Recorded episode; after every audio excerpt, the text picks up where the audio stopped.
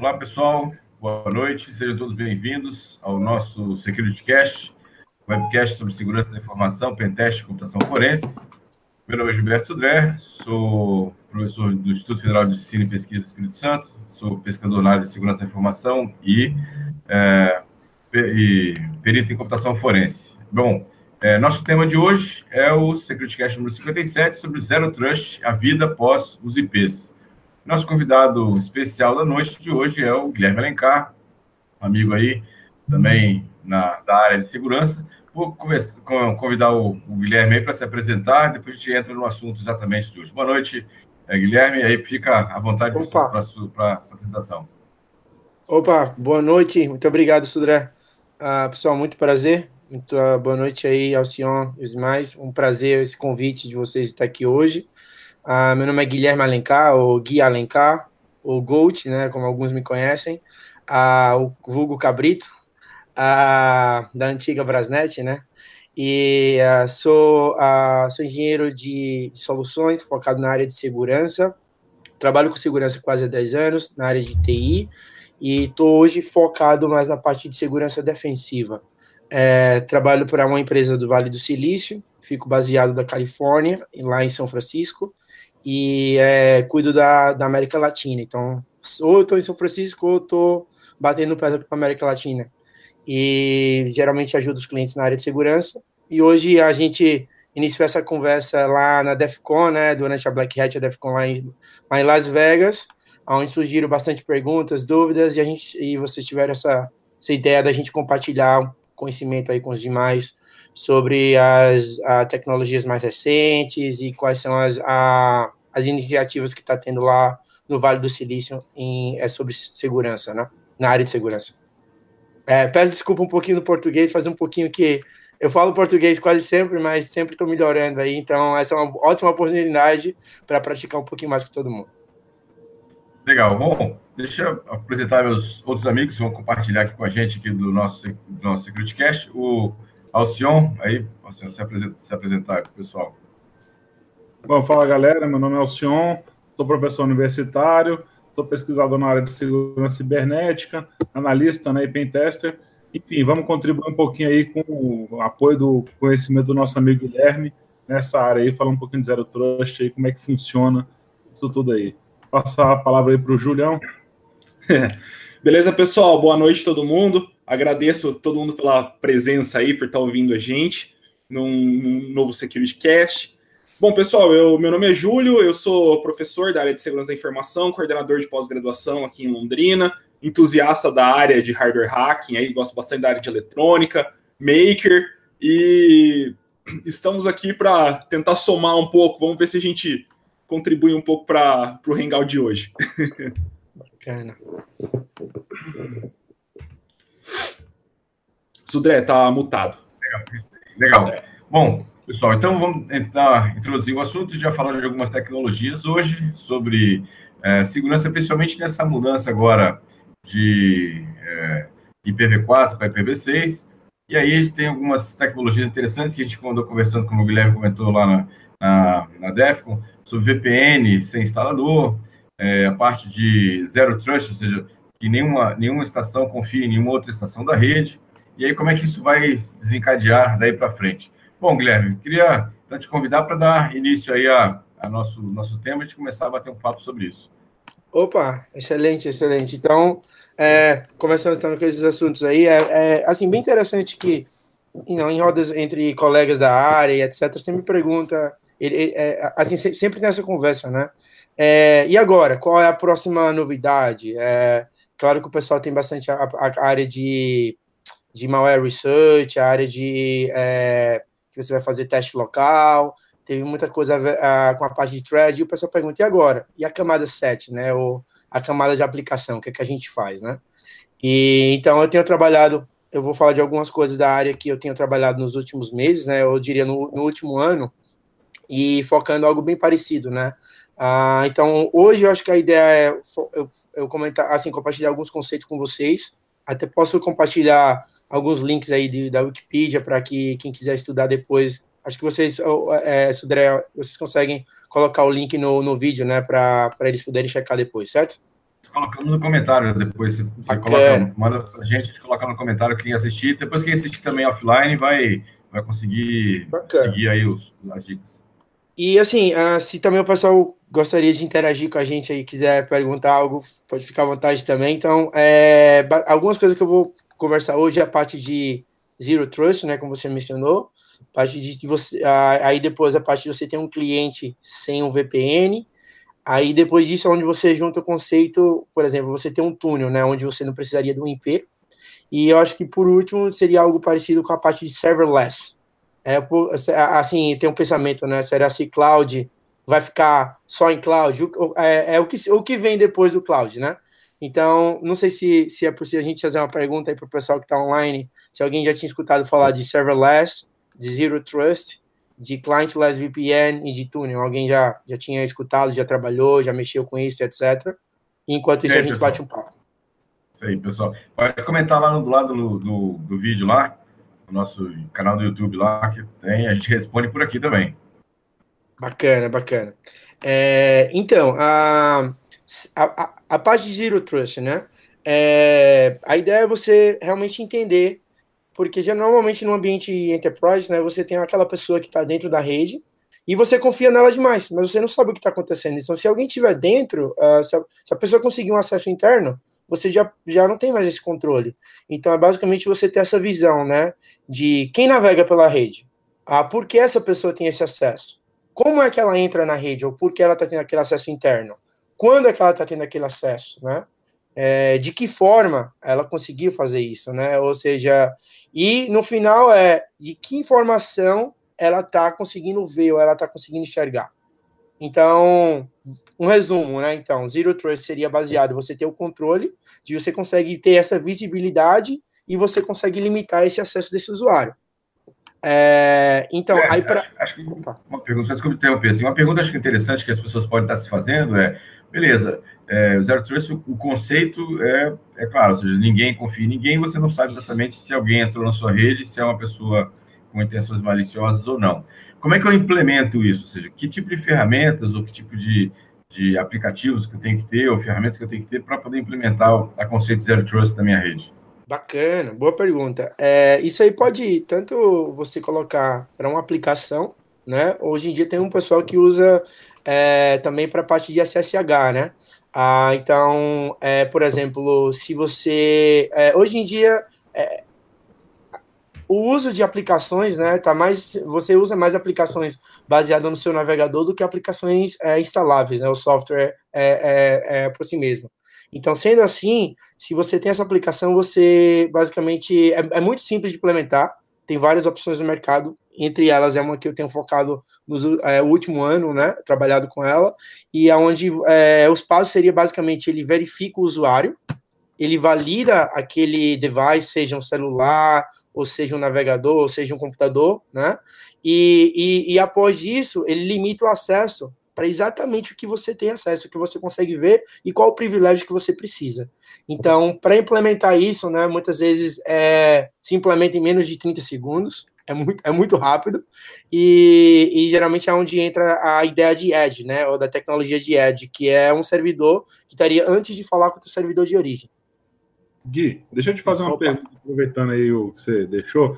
Uma coisa que deixa a gente muito preocupado nessa é, eu falo como gestor de segurança em si, né? Sim. Deixa muito preocupado é o seguinte: tudo bem, a gente tem que realmente colocar é, critérios assim que cada vez elevem mais o quesito de segurança. Isso é ponto, isso é fato.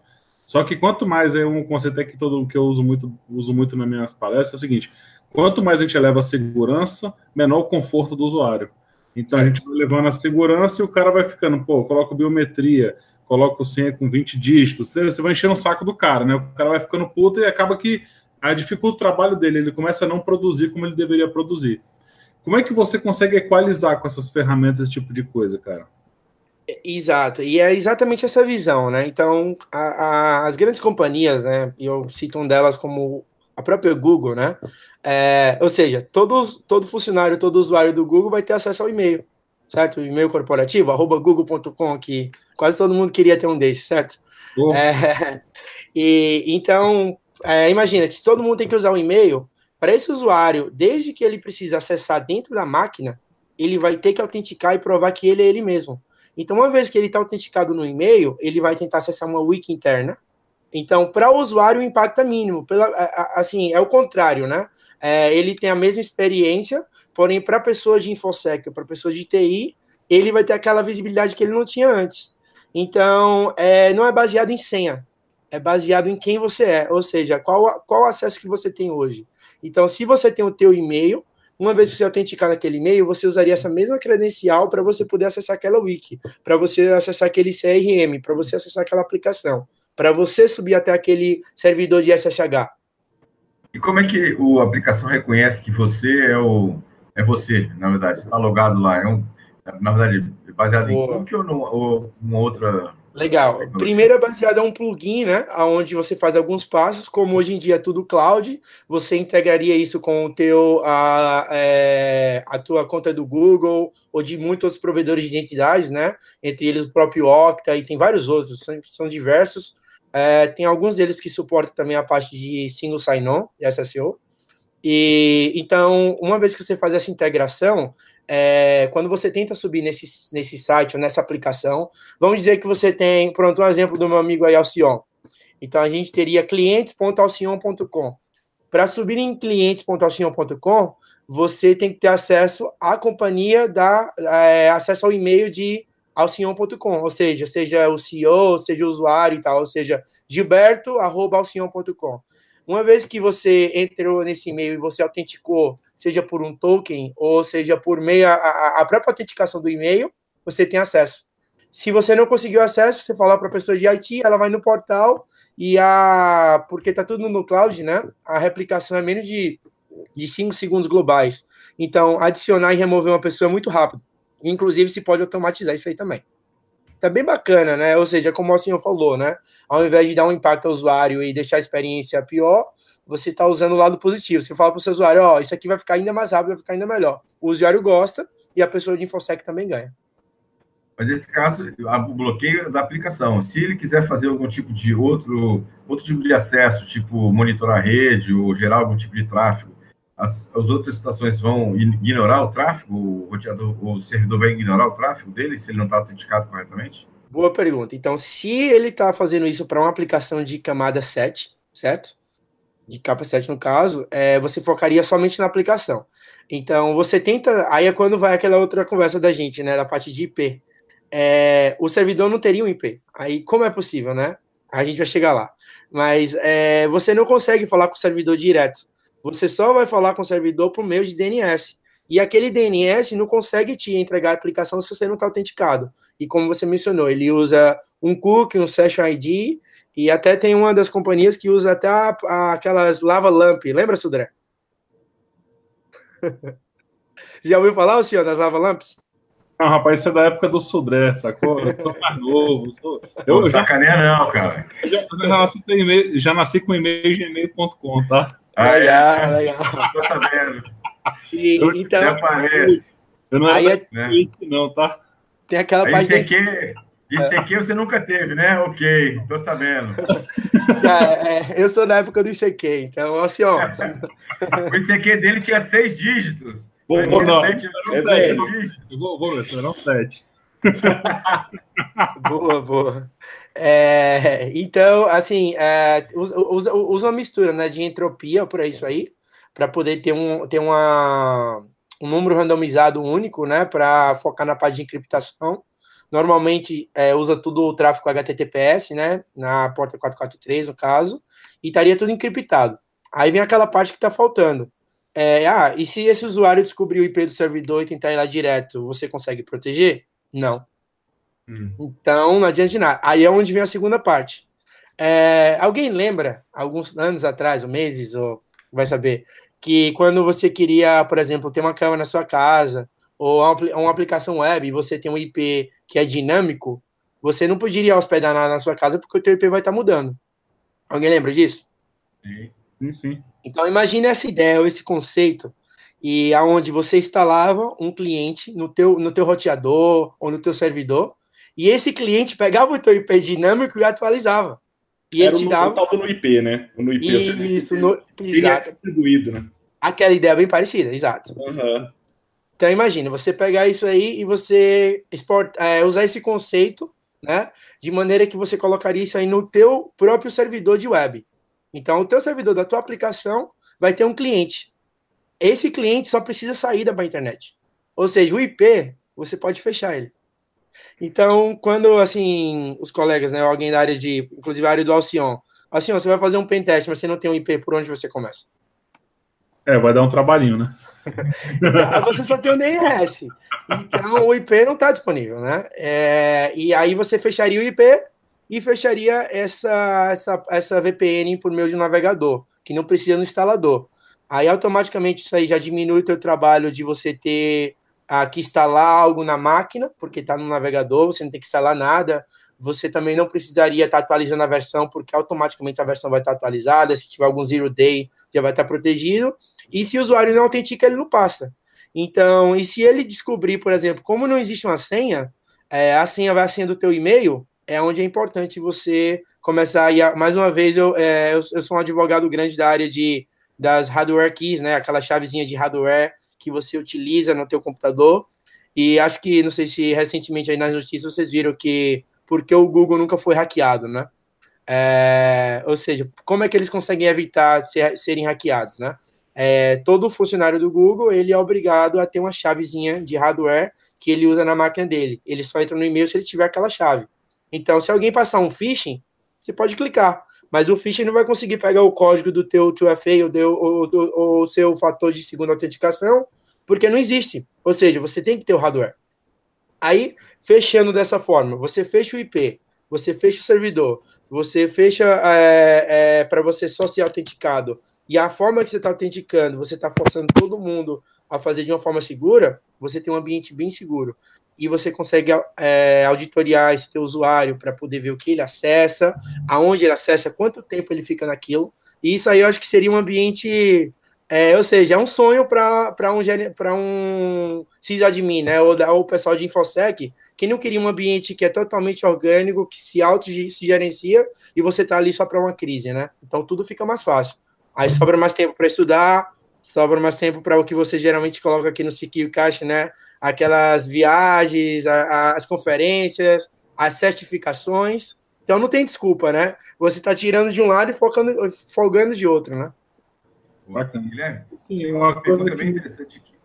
Opa. Não, desculpa, é que eu... Vai lá, vai lá. Tem uma pergunta bem interessante aqui do Neriberto. Ele pergunta se esse plugin, como esse plugin se comunica com o cloud, usando qual protocolo? Ou se tem um protocolo? Boa, boa pergunta.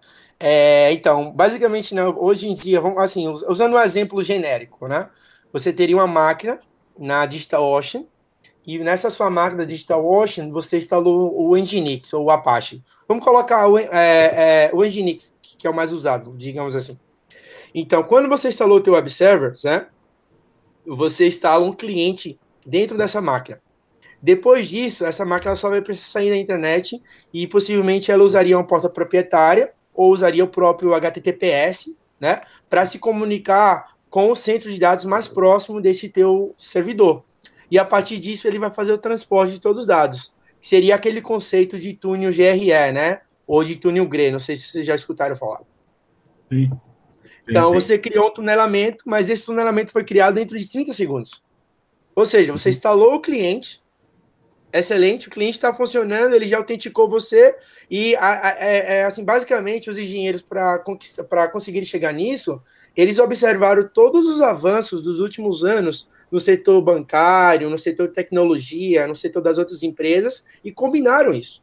Então, basicamente, você já viu o caso, por exemplo, você vai subir na página de algum banco aí do Brasil, por exemplo, é, eles usam as, as últimas tecnologias para proteger os clientes.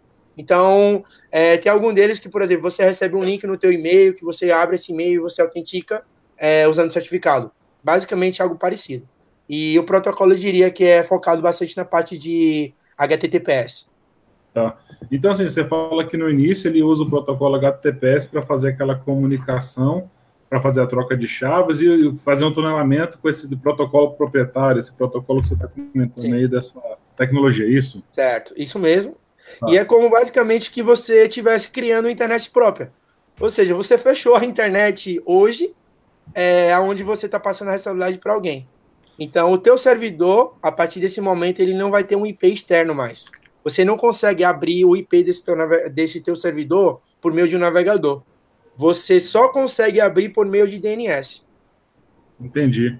E além... Mas, mas a comunicação inicial é feita por IP normal, né? Então, talvez, talvez seria possível se o cara usasse talvez um protocolo ali, um, um SSL, né, uma vulnerabilidade SSL, enfim, ele poderia talvez pegar esse início da comunicação, mas eu, eu ia precisar também de outros, outros meios, como um token, provavelmente, né, entre outras coisas, para um fator múltiplo de autenticação, para fechar isso aí, não, só com aquela informação eu não conseguiria capturar.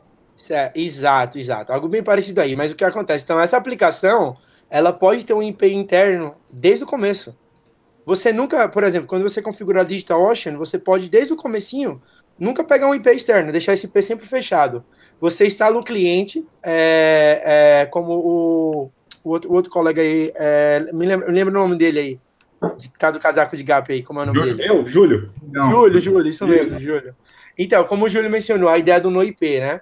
Então, você já instala o NoIP desde o começo, o NoIP vai fazer a comunicação até o servidor, mas esse servidor está incomunicável do lado de fora. Só esse cliente que consegue sair e entrar. Uhum. Faz sentido, Alcião? Sim, sim. E o servidor, digamos o servidor de DNS, né, o, o que vai resolver os, os, os hosts, ele tem alguma, algum contato com o meio externo? Ele tem, teria um endereço de IP, alguma coisa do tipo, onde a gente poderia atacar ou não? Ou ele seria fechado também? Pergunta excelente. Isso uhum. mesmo. Então, imagina assim, é, a partir desse momento, você... É, é, aquela ideia, né? É parecido quando você passou sua vida trabalhando, você comprou algo valorou, é, é, de valor, né? Uhum. E você coloca um seguro na sua casa. Contra roubo, contra fogo, contra tudo. Se acontecer uhum. algo, a, a responsabilidade não é sua mais. Falou, fulano, eu contratei você para isso, eu quero uma ah, casa sim. nova igual aquela minha casa. Então seria bem parecido com esse conceito, né? Eu entendi. Então, você está tirando da sua mão a responsabilidade do, do, dos danos posteriores ao servidor. Né? Você está passando para alguém que tem reputação no mercado, é, ou você. Para faz... Digital Ocean, né? No caso, seria? Não, na tá verdade tá seria.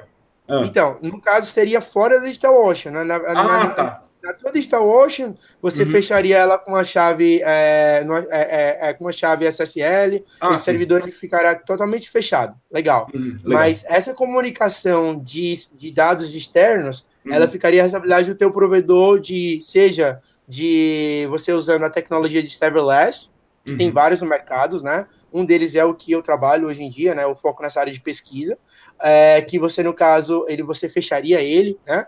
E aí, se acontecesse algo, esse provedor de serviço que estaria cuidando isso, como também cuida de outras companhias. É, muito deles também te fornece já um serviço de, de SSL, que usa uma das é, as maiores companhias de SSL também. É, a, então você já não tem a preocupação mais da parte de certificados. Aí você também é, você não precisa se preocupar com a parte de auditoria, por quê? Já está tudo fechado.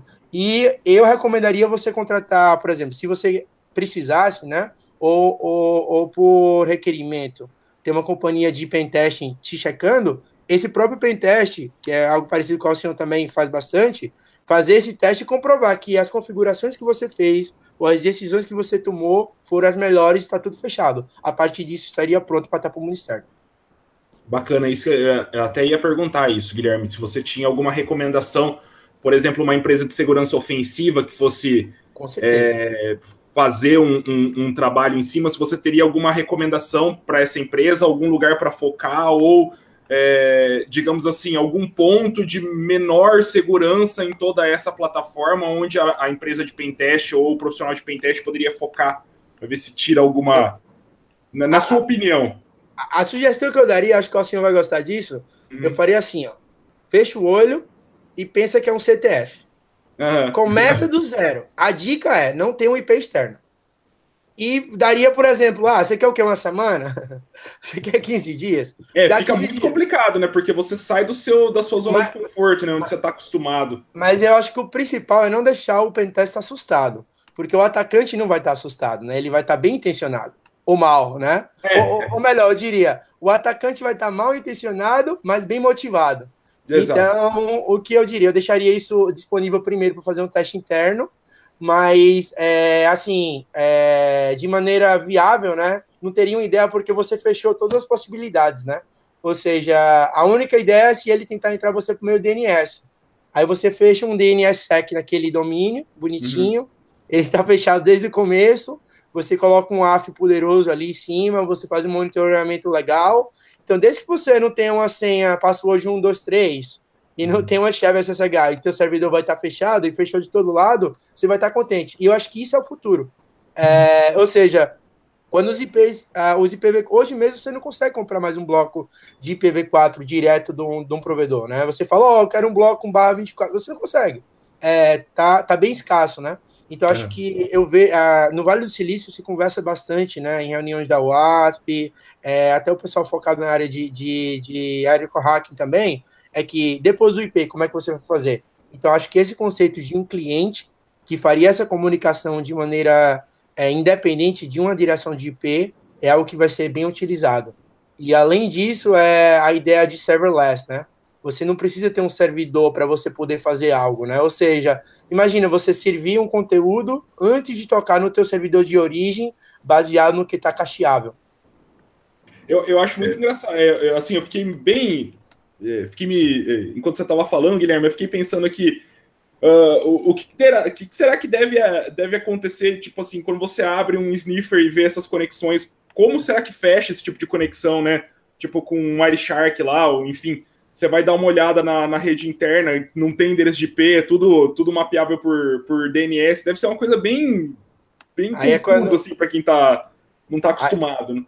É quando eu chamo meus colegas, assim, acho que deve ter geralmente alguém online aí, uhum. e até aqui também os fãs de Star Wars, né? Hum. Então, sabe quando você pousar em Marte, você vai conversar marciano, sabe? Então é onde você consegue enxergar o idioma marciano, né? No Wireshark certinho ali, você consegue ver. É, deve ser completamente diferente, né? Do, do comum.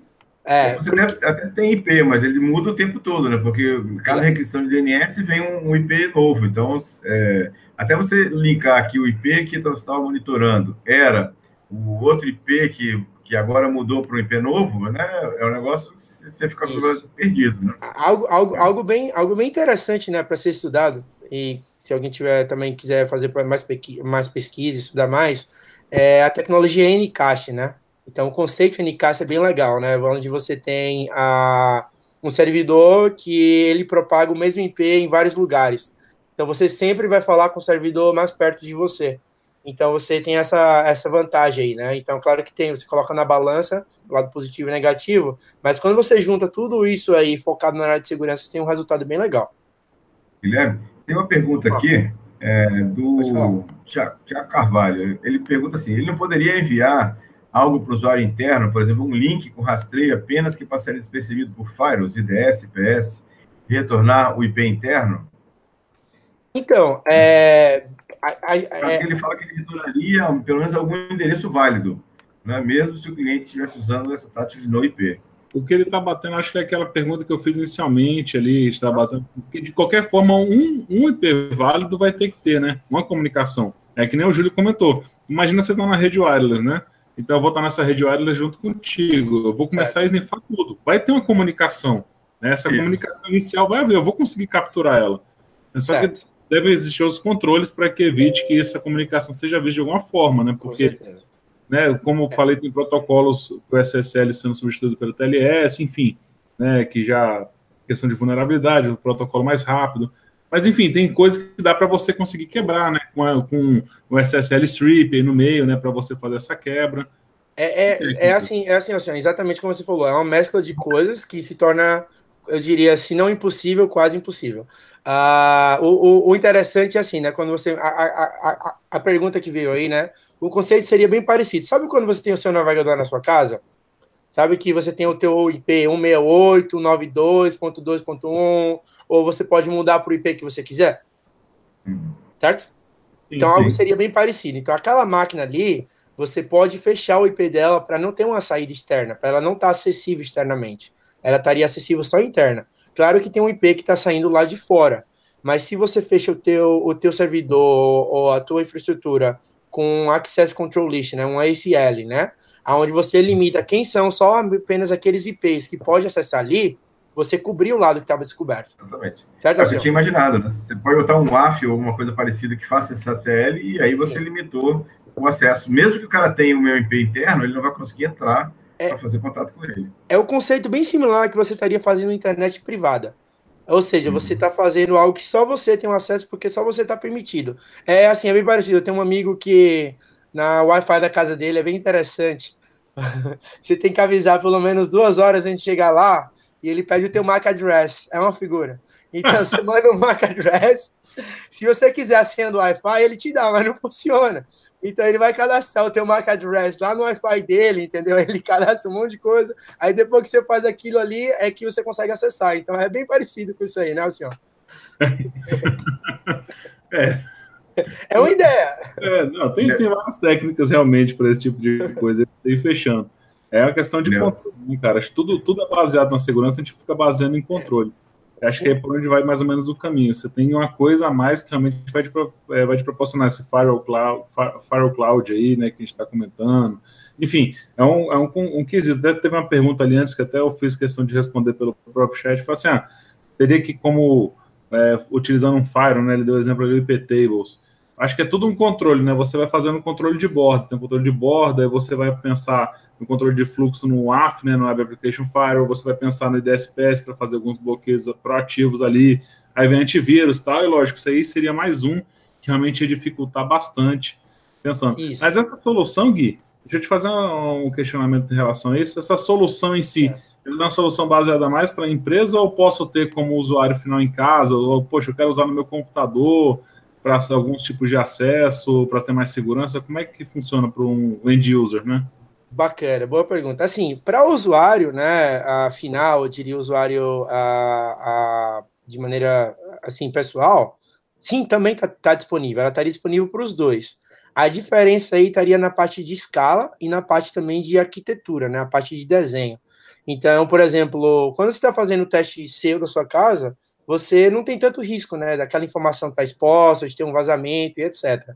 Mas sim, é, essa você pode usar tanto para o teu próprio servidor, inclusive eu, eu, eu compartilho com o Sudré ah, no finalzinho, né, para colocar o link aí de um, de um post bem interessante, que dá um exemplo. Tem várias empresas que fornecem essas soluções disponíveis, e mas assim, tem algumas que única, né, que tem esse mix completo, tem outras que oferecem de maneira assim é, é, parcelada, né?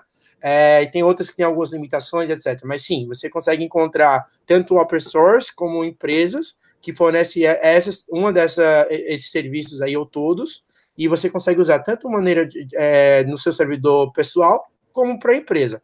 O, a diferencial é que para a empresa você vai ter que fazer esse desenho, esse estudo e ter certeza que ele uh, tem alguém focado na área te ajudando, né? E queria explorar um pouco aquela questão da VPN é, sem clientless, ou certo. sem. Essa, essa eu acho que é um conceito interessante de explorar, porque assim, acho que a VPN vai ser um, uma questão cada vez mais utilizada hoje em dia por causa da criptografia. Então, certo. que você não ter um cliente é, é bem legal. Isso, isso. É, então, assim, é, acredito que uma coisa combina a outra, como a gente conversou, né? Então, pra, eu acho que começaria do lado é, acho que o modelo OSI, né, ou até para quando o pessoal pergunta, Gui, o que, que você recomenda? Eu quero focar na área de segurança, o que, é que você recomenda que eu estude, o que eu aprenda? Eu falo, ó, rede, a parte de network é muito importante, é um foundation, né, é a base, né? Então, acho que em deles o modelo OSI, né? É igual você estar tá estudando engenharia sem estudar cálculo, né? Então, você não vai conseguir chegar até o final, né? Ah, vocês aí da área acadêmica pode compartilhar um pouquinho disso aí também, né? É, então eu diria que entendendo, né? Então eu focaria, tipo, começando da, das camadas é, mais baixo, né? Então, tanto da área do servidor que a gente começou, a camada 3, camada 4, certinho, e quando a gente fosse para a camada 7, no caso, você teria tipo um gateway, né? E tem vários, né? Tem tantos uh, grátis como pagos, etc. Mas seria esse conceito que você fecharia e aquele usuário ele só passa se ele está autenticado.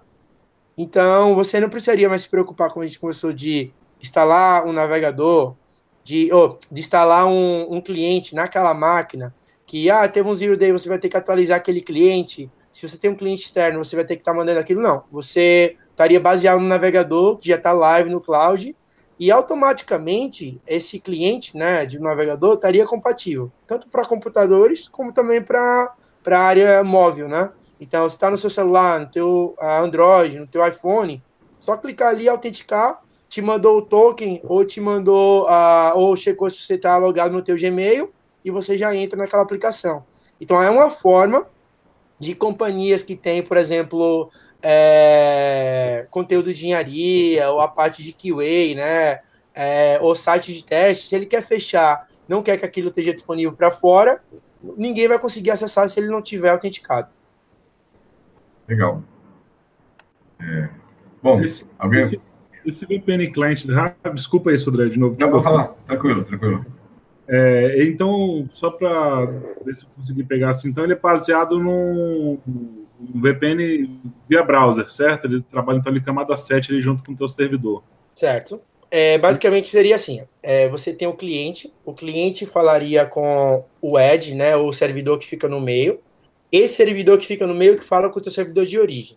Se você não tem essa autenticação do meio, você não vai conseguir chegar no servidor de origem. E esse servidor do meio, e algum deles, ele manda você para outro lado de cima.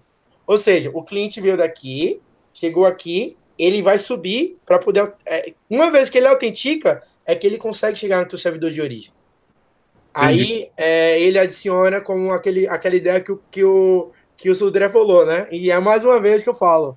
Pessoal, tente estudar o Developer Tools do próprio Google, ah, do, do Chrome, né? Ou do Firefox tenta ficar fera nisso aí, porque a parte de cookie, a parte de header, develop tools está sendo mais usada.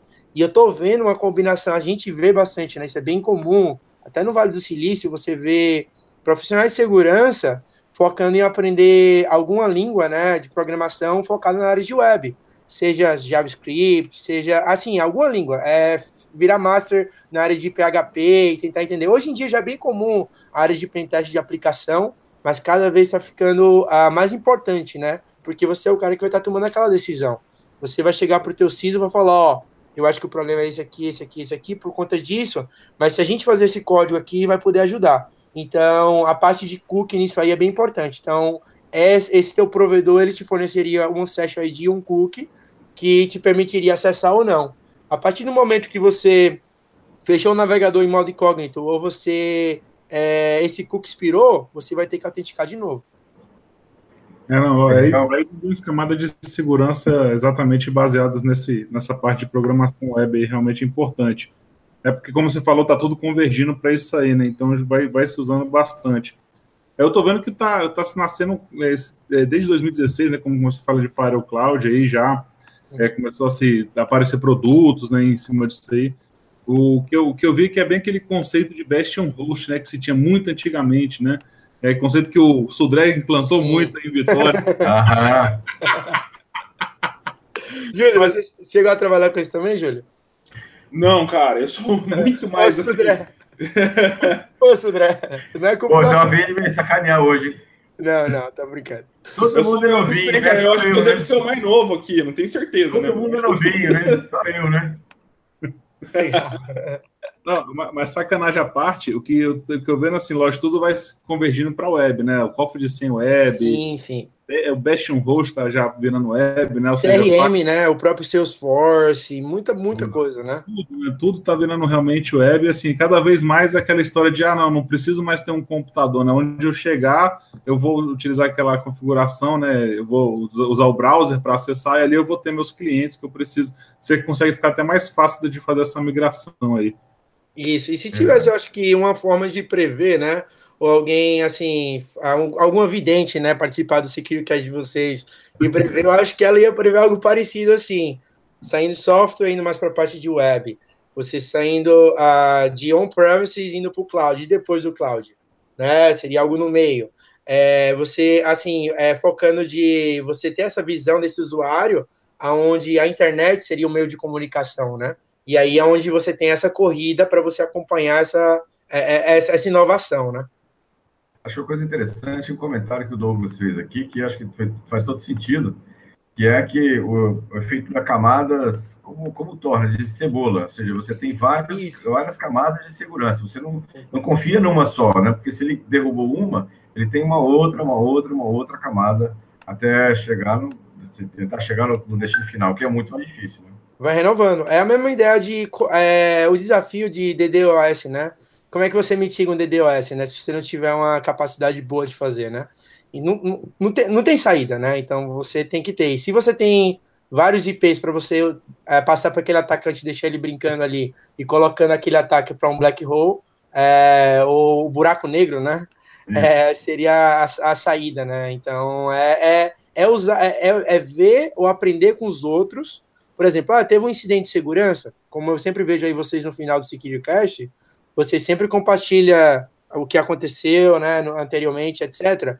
É, eu, eu acho que seria assim, algum líder ou CISO, ou CISO das companhias, etc., ver os, é, as lições que as outras companhias estão é, aprendendo né, com os erros e usar isso aí em prol da tua segurança é, por exemplo, marcar reunião na cidade e falar, ó, vamos juntar os CISOs aqui, vamos discutir o que é que vocês têm aprendido, vamos se unir, vamos trabalhar em quatro mãos, né? Eu acho que esse é o futuro, né? É de se ajudar. É o conceito que se vê muito aqui nos Estados Unidos, né? É aqueles é, meetups, né? Então, os meetups cada vez estão ficando mais, é, assim, comuns e junta, né? Você cria aquele networking que você não é competidor, você está é, trabalhando com o teu colega porque o teu atacante pode ser o mesmo atacante do outro cara, né? É, ele me atacou uma, uma empresa na semana passada que pode, você pode ser a vítima da próxima semana. Sim, e, aí... e, e outra, o, aquele dado daquele ataque, ele não é algo que eu preciso guardar. Eu preciso compartilhar aquilo ali para proteger os demais. E, e, na próxima, pode ser que eu não seja o primeiro atacado, seja o terceiro, mas aquele primeiro cara ali me ajudou, porque eu ajudei ele, né?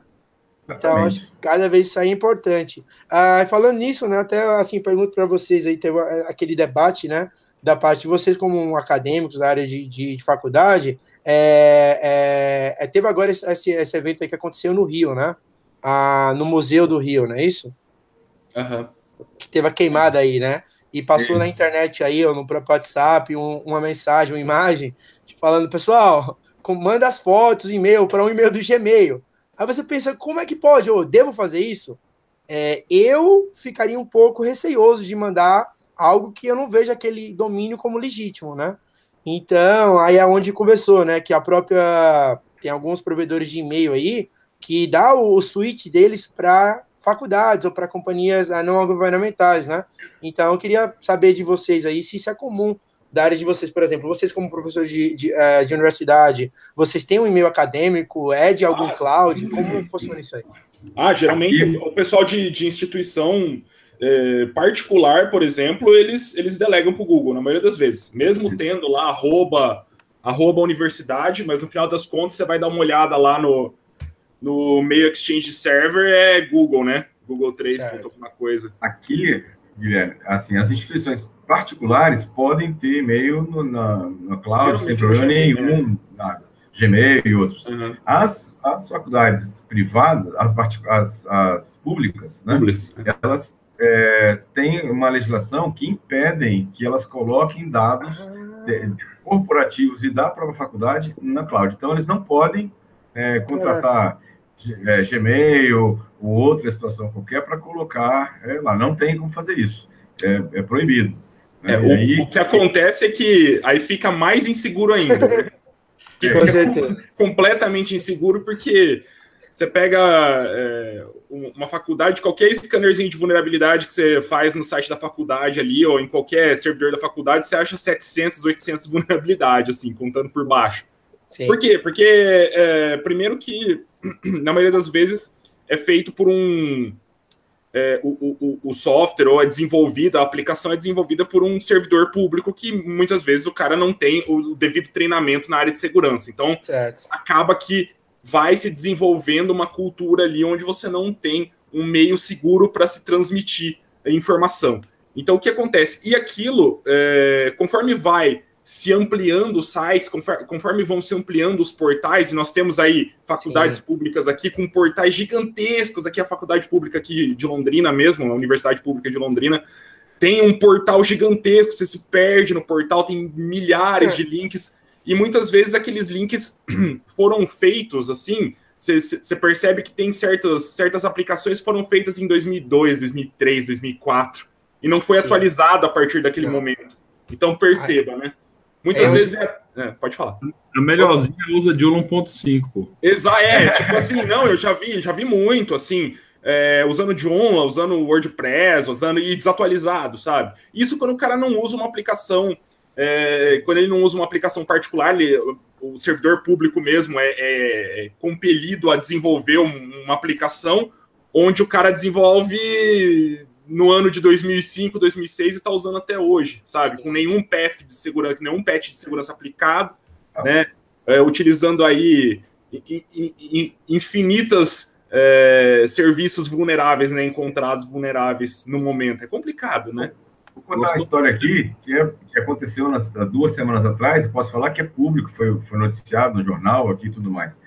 É, as, a, uma, várias prefeituras do interior aqui do estado, né, que tem lá o domínio é, es.gov.br, transferiram, né, pediram para ter o, o, controle das suas, dos seus domínios e transferiram para uma empresa terceira para administrar os domínios dessas é, prefeituras. Bom, para fazer rapidamente, né, o que aconteceu? Essa plataforma que a empresa terceira tinha uma vulnerabilidade, o cara invadiu essa plataforma e hackeou de uma única vez 26.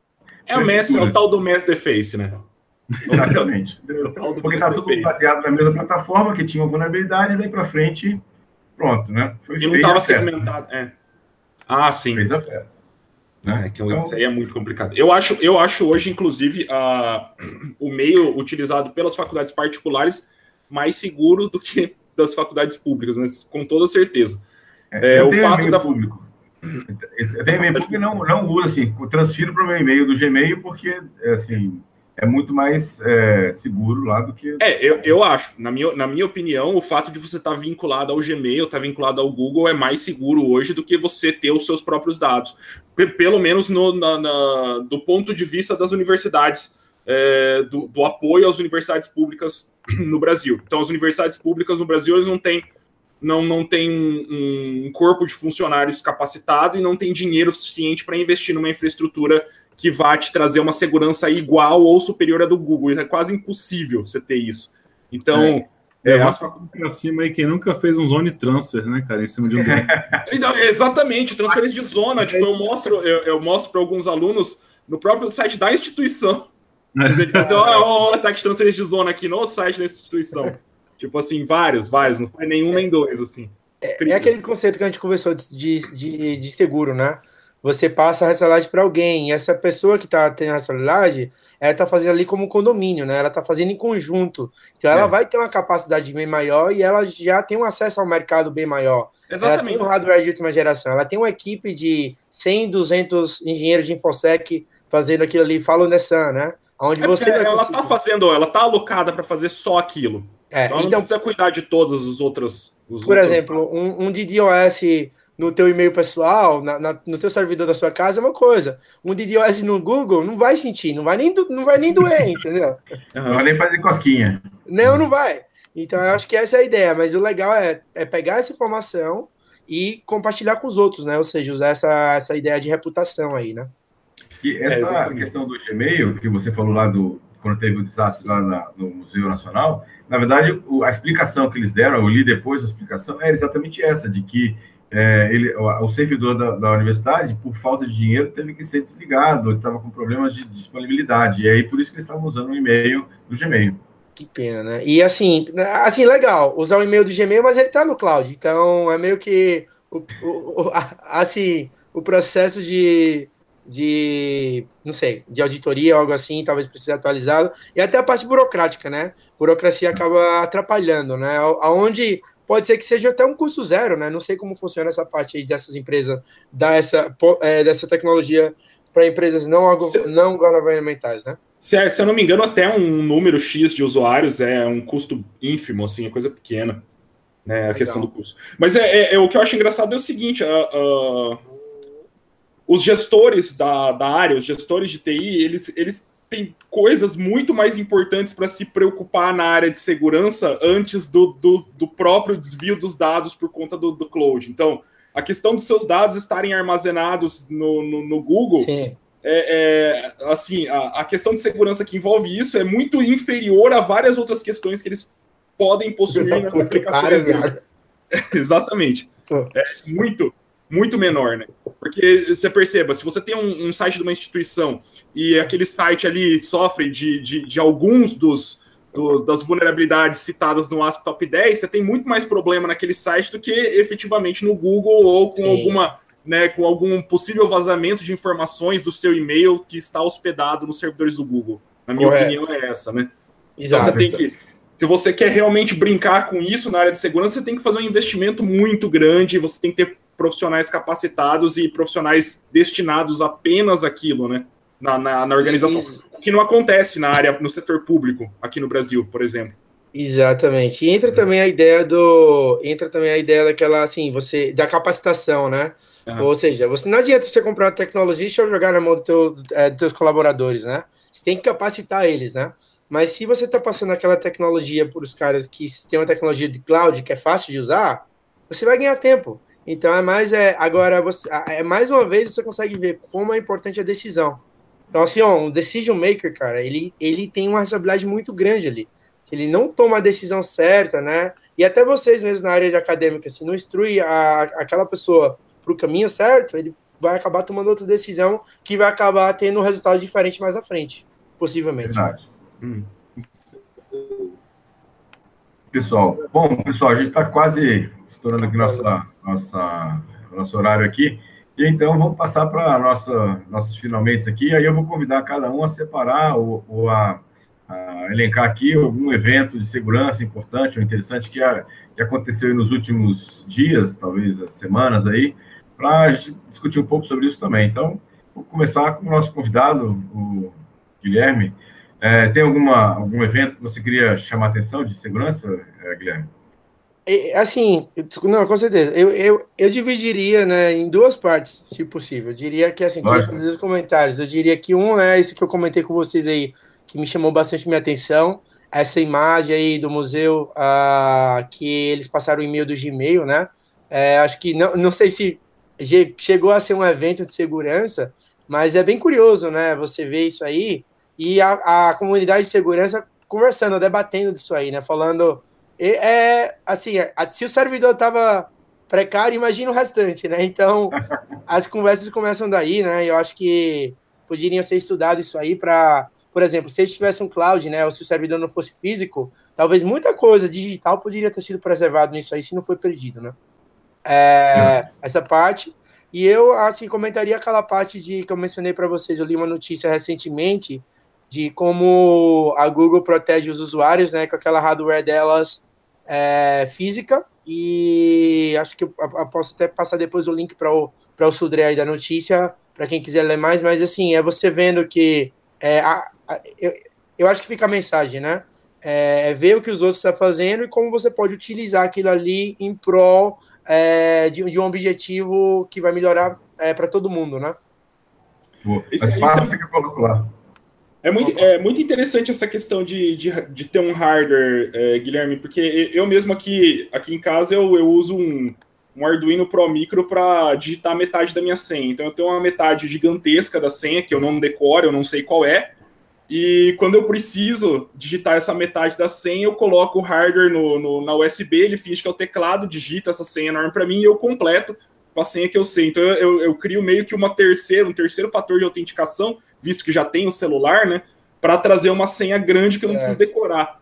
Então é, é, é, uma noção bem interessante que você disse que o pessoal do Google também utiliza. Lógico não, não, não é parecido com o que eu faço aqui, é, é, baseado no hardware mesmo, mas é uma noção interessante, porque tinha uns conceitos de, de segurança da informação que falavam que uma boa segurança é quando você associa algo que você lembra com algo que você tem com isso. algo que você é, né? Isso, isso mesmo. Então você utiliza uma biometria com uma senha e com um fator de autenticação externo que você tem. Então isso é. seria um bom conceito de segurança, né? Lembra dessa parte do Security Plus, né? Da comitia, é. ele sempre te lembra isso aí, né? Uhum, é, e, e, assim, eu, a, a ideia seria basicamente essa, né? De você, no caso algo que você tem seria um hardware aqui. E aquele atacante não conseguiria pegar isso aí, né? É, deixa a, a, então assim, é, quem quiser ler mais, né? Uma delas, a mais conhecida, é aquela Yubico, né? Ou YubiKey, né? É uma chavezinha que você compra, que você cadastra. Geralmente eles recomendam você comprar um mínimo de duas, porque se você perder uma, você tem a outra. É, algumas delas suportam até aquele protocolo NFC, né? Pessoal está usando para pagamento, então é legal, uhum. por exemplo, você tem a, o teu computador usa USB-C, você tem uma que é USB-C e a outra que é NFC, então você consegue usar tanto no teu celular e tal. É, então, para quem quiser olhar mais, eu diria o ubico.com, dá para ler bastante. É, eu, eu, passo os links aí para ler mais aí com é, é, e o Sudré coloca aí no comentário. E, e, eu diria que assim, o, o Google seria um exemplo, e tem muitas outras companhias que elas gostam muito de compartilhar no blog delas, né? E gostam de falar, ó, a gente aprendeu com isso aqui, é dessa forma que a gente protege. Então eu diria que é, é, é assim, é, usar ou ver os blogs de outras companhias, ou até assinar, e companhias que você admira, né? e tentar aprender com elas, ou ver o que, é que o pessoal faz. Até ir no LinkedIn de alguém da área de segurança, adicionar aquela pessoa e falar, oh, vamos trocar alguma ideia algum dia e tal, ou você sabe de algum evento naquela cidade que eu vou estar lá, ou você vem de férias para os Estados Unidos e fala, ó, oh, vou estar uma semana em São Francisco, será que vai ter algum meetup por aqui da UASP? Se aparece lá para encontrar com o pessoal, vai ter algum, algum, algum meetup de alguma coisa que é da sua área, de programação, desenvolvimento, e tentar aprender com o pessoal disso aí, né? Legal. Bom, é, obrigado Bacana. mais uma vez, Guilherme, pela presença. Né, foi, foi bem legal, acho que bem instrutivo. Foi um Security bem, bem técnico aqui, acho que foi bem legal.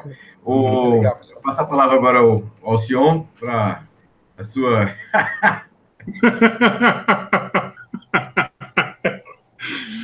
Nossa, os caras começam, os cara começam a rir uma semana antes de apresentar. Toda vez que rola, toda vez que rolar o webcast, cara, eu falo assim, pô, a Microsoft vai me dar o prazer de dar uma notícia, cara. Então, assim, não tem jeito, por isso que eu já começo a rir. Entendeu? Ô, o Gui saiu, pô. É, ele saiu. Chama lá pra ele voltar aí. Será é... que ele achou que, que tinha acabado? Não, não, eu vou falar com ele aqui. Chama aí que ele... Bom, enquanto o Gui vai voltando, acho que só caiu mesmo. É, só caiu. Opa. É, beleza. Ah, beleza, voltou. Foi algum a Microsoft. Idosa, alguém ficou com raiva, né? Então, quem sabe, né? a Microsoft sempre me dá o prazer, entendeu? De dar uma notícia legal, assim. Então, enfim, né? Falando da Microsoft, aconteceu aí é, semana passada, ou seja, foi dia 27, começou a notícia aí de uma vulnerabilidade em cima é, do Windows 10, tá? Que, que afeta o Windows 10, que é uma falha de para escalonar privilégio, tá? De elevação e escalação de privilégio.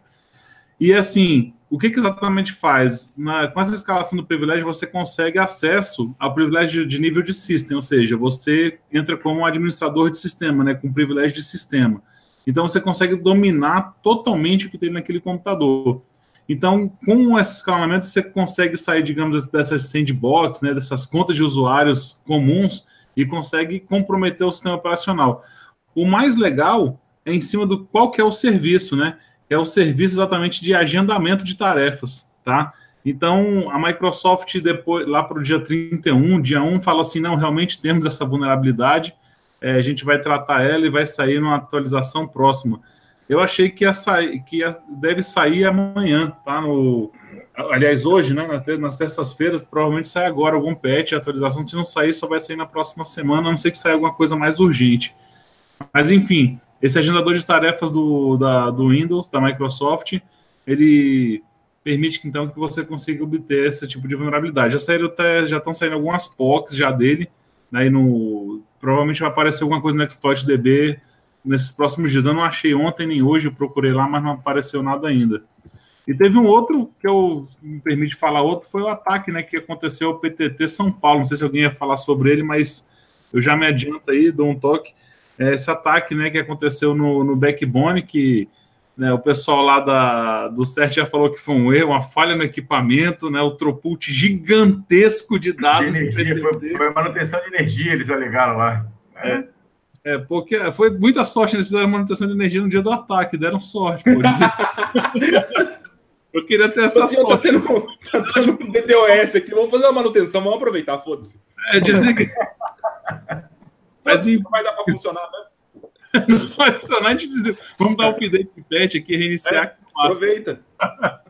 Mas enfim, foi esse ataque que ocorreu essa semana, deu um bafafá, né? Ele afetou ah, não somente o Brasil, tá? Mas é, o Paraguai que utiliza essa fibra, alguns países aqui da América Sim. Latina que são acompanhados dessa fibra.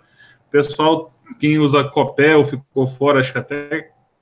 Cara, foi um bom tempo, não vou recordar de cabeça agora, mas sexta-feira, sábado, eu estava fora, Copel, Telebrás sofreu também com isso aí, é, Activity sofreu, enfim, esses grandes backbones aí que fazem distribuição interna no Brasil, mas foi, foi, foi engraçada a desculpa, né? Mandaram um boletim oficial, cara, no site, manutenção, Ah, desligamento assim, do assim, equipamento. Eu diria que, eu acho que vocês sabem, né, que é, o BR é o maior do mundo, né?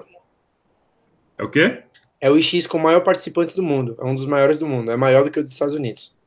É Imagina o impacto, né? É, é, é- é- é bem interessante, assim, e é de novo, né? É aprender com o que aconteceu e se fazer por onde não acontecer de novo, né? É verdade. Mas como acontece no Estado Islâmico, ninguém dá reivindicou o ataque, não, tá? Não... Já, já aparecem uns caras com um negócio preto, assim, na cabeça, reivindicando alguma coisa, né? Daqui a pouco alguém acontece aí. Mas desculpa se eu te cortei de novo. Hoje eu já tô te cortando toda hora aí, velho. Foi mal. Ô, Sandré, tem Júlio. que pagar em cerveja. Essa foi minha vez, eu cortei você, Sandré, desculpa. Tranquilo, tranquilo. Mas, mas eu acho que vocês deveriam cobrar em cerveja aí no Secure Cash. Então, quem cortar alguém ou quem fazer algo errado, a pessoa deve uma cerveja Gente, pro outro. A Né? gente vai se resolver na H2HC agora, no próximo mês. Exatamente. Aí A sim. gente vai se Exatamente. resolver por lá, vai todo mundo juntar por lá, né? Legal. Legal. legal. Ô, Júlio, É agora minha sua, sua, seu destaque aí. Ah, a minha, a minha, assim, tem bastante coisa, aconteceu bastante coisa nesses últimos dias, né? Mas ah, o que eu queria destacar desses últimos dias é a carteira de Bitcoin lá, a prova de hacker do John McAfee, que foi hackeada pela segunda vez, né? Para mim é pela terceira, mas eles estão falando que é pela segunda, né? Mas eu, eu, eu queria destacar isso aí, porque, beleza, né? É, conseguiram acesso root, né? Na primeira vez, ok. Na segunda vez rodaram Doom no, no, no hardware, né? Que para mim é o que valeu. Para mim, se rodou Doom, hackeou, é sempre assim, né? A minha, minha visão é essa. A minha visão, eu acho que hacking é a, é a arte e a obrigação de você rodar Doom em tudo que tem tela. Então, se tem tela, dá para rodar Doom. Ah, E agora, a terceira vez, o pessoal conseguiu aí fazer um ataque de cold boot, né? Pelo visto, é como é, essa Bitfy, que é a, a carteira de John McAfee, ela é muito parecida, ela é baseada em Android, parece que quando ela é roteada, ela não limpa a memória RAM, então eles conseguem extrair os dados da memória RAM, né? Então, pelo visto. Só que o John McAfee disse que não conseguiu, que os caras são uns, uns wannabe lá, que não vai pagar nada e que se dane todo mundo, e ele já retirou o prêmio. Diz que não vai mais dar. Não, não tem mais, é. Ele era 100 mil, ele passou para É. 200 e não sei quantos mil, e daí agora os caras reivindicaram o prêmio, ele disse que não ia dar, e ele retirou lá o bug bounty. Então tá É, bom, né? Ah, eu, eu acho assim que é uma pena que tem aquela piada, né? Hoje é sexta-feira, né? É, Ricardo Fábio Júnior também, né? Mas, mas é da, se se hoje fosse sexta-feira, é, seria legal colocar aquele link. eu Acho que alguém já viu o vídeo do McAfee falando para as pessoas passar, pararem de mandar e-mail para ele, é, pedindo como retira o McAfee antivírus, né? Alguém já viu isso aí no YouTube? Eu já vi. E os caras falando, os caras falando do McAfee, falando, nossa, eu uso o antivírus desse cara. É. Mano, o cara não é dono da McAfee desde 1994, velho. Os caras ainda acham, né? Ainda tem essa. Tá no Baidu agora. É, eu não sei se vocês deixam eu colocar o vídeo aí no chat ou depois vocês colocam. é Claro, que- cara, pode colocar. Coloca, Ah, é, é. pode colocar. Pode mandar o vontade. link. Não, não entra lá. agora, deixa para entrar sexta-feira, entendeu? É, sexta... Mas é bem interessante. Então, e é engraçado, né, esse lance de. do- eu, eu tava. Eu queria, inclusive, vi bastante, ó, várias opiniões do pessoal. Vocês acham que o McAfee é, é simplesmente maluco mesmo? Ou ele tá utilizando todo esse flame para promover a carteira dele? Porque para mim é para promover a carteira, né? Eu não acho que o cara vá, vá, vá fazer graça com toda a comunidade de, de hacking do, do mundo, assim, né? Falar que o negócio dele é inhackeável, sendo que ele usa uma, uma solução baseada em Android, e falar que uma, uma solução baseada em Android é inhackeável, pelo amor de Deus, né? E A solução eu- dele é baseada na urna eletrônica brasileira? é, é, baseada na urna, é uma solução baseada na urna, por isso é inhackeável, 100% porque também. É, mas é porque, é porque não tem internet. É por isso que é. É isso aí, exatamente. Exatamente. Então, mas eu, eu acho, eu, na, na minha opinião, acho que o McAfee é um marqueteiro, né? Porque eu acho que ele deve estar usando isso simplesmente para fazer um, um flame da, da, da, da carteira digital dele, né? Da carteira de, de criptomoeda dele. Porque nesse vai e volta de, de hackeio e não hackeia, tá todo mundo sabendo que o McAfee lançou uma carteira, né? Se ele não tivesse criado todo essa, esse pampeiro aí, não, ninguém tava sabendo que era o mais novo empreendimento do McAfee, a, a tal da carteira digital dele, a carteira eletrônica dele. Eu acho que são os dois, essa coisa tá usando o Marx, só que ele vai cheira um. Cheira um, um... É, não, ele cheira uma carreira, pai, e, e, faz, e fala umas loucuras lá, é meio Trump ele, né? Meio mancada, né? De novo, dá uma olhadinha no vídeo. Eu tentei postar, mas o, o, o YouTube não deixou colocar. Não sei se algum de vocês. Ah, eu acho que não, ele, não, ele, não, deixa postar link aqui no chat. É o chat ah, não deixa, exatamente. É. Tem que ser lá no comentário. Mas é. eu deixei no, mais, mais tranquilo. Eu, acho que o Sudré depois coloca aí no comentário para quem quiser ver mais. É. Eu, vou, eu vou tentar colocar separado para o pessoal aqui. Vamos ver se eu. Mas, a, gente é... a gente bota no Telegram depois lá pro pessoal. É, depois a gente aí, coloca no Telegram também. Legal. Bacana. Bom, pessoal, é é, assim, é, eu não voto. Ô, Sudré, não sei o que tá acontecendo, Sudré. Vai amanhã no mar, dá um pulinho é o delay. lá, porque a gente tá te cortando demais hoje, Sudré. É o PTT dele que tá com delay, e quando a gente começa a falar, ele demora um tempo. É, é vitória, é vitória. Mas, é, desculpa, Sudré. É, então, é, assim, se tem a opção de obstinação do voto, né? Como o TRE, né? Ou, ou, ou, ou o TRS, né? Eu vou obstinar meu voto aí na pergunta do Júlio aí. Então. Se abster do voto, né? É isso aí, ah, mesmo. beleza. Vai, Cidré, pode passar, Bom, cara. Bacana. Bom, minha, minha dica de minha, que eu achei interessante, que é bem, bem fresquinha, né? É primeiro o ataque que foi feito, o leak que foi feito aí na CIA, agora recentemente, tem dois dias aí, com um monte de gente aí teve dados é, é, vazados, né? Inclusive, eu tenho até um recado aqui né, pra, sobre esse assunto aqui. Deixa eu pegar aqui um, um recado, né? Esse recado aqui, deixa eu ver se vai aparecer aqui. Vai aparecer esse aqui, ó. Né? Opa! Deu para ver aí? É, é Ah, para uns estudos. é o dump para dar uma estudadinha, é, né? Pra ver exatamente, né? Quem tiver um dump aí para dar uma Mas assim, bom, uma notícia. É? Foi mal, foi mal. Não ia falar outra coisa. Tá zoando. Eu tirei aqui, mas Assim, acho que é, é uma questão importante, uma, uma loja grande, né? inclusive não é brasileira, é, europeia, e teve os dados vazados, com é, tanta parte de compras, parte de cartões de, de, de, de presente, com nome da pessoa, dados, dados pessoais, então foi bem, bem importante. Isso acho que foi um, um impacto é, importante. E outra coisa, é um malware novo que foi é, descoberto agora recentemente, que afeta o pessoal de macOS, né? É, chama-se Apple Juice. Ele, ele é, na verdade, veio de, uma, de um código baseado no Windows, que depois se adaptaram para o Mac. Né? É, atualmente, é, a vítima, as vítimas são localizadas no ambiente de criptomoedas, procurando né, transações de criptomoedas, mas pode ser que apareça para outras coisas. Então, ficar atento aí, pessoal de Mac, mais uma vez. Sim. Não é, é, Mac não é imune a vírus, tem muito tempo disso já. Então, Sim, ficar de olho nessas, nessas questões em relação a isso, nisso aqui.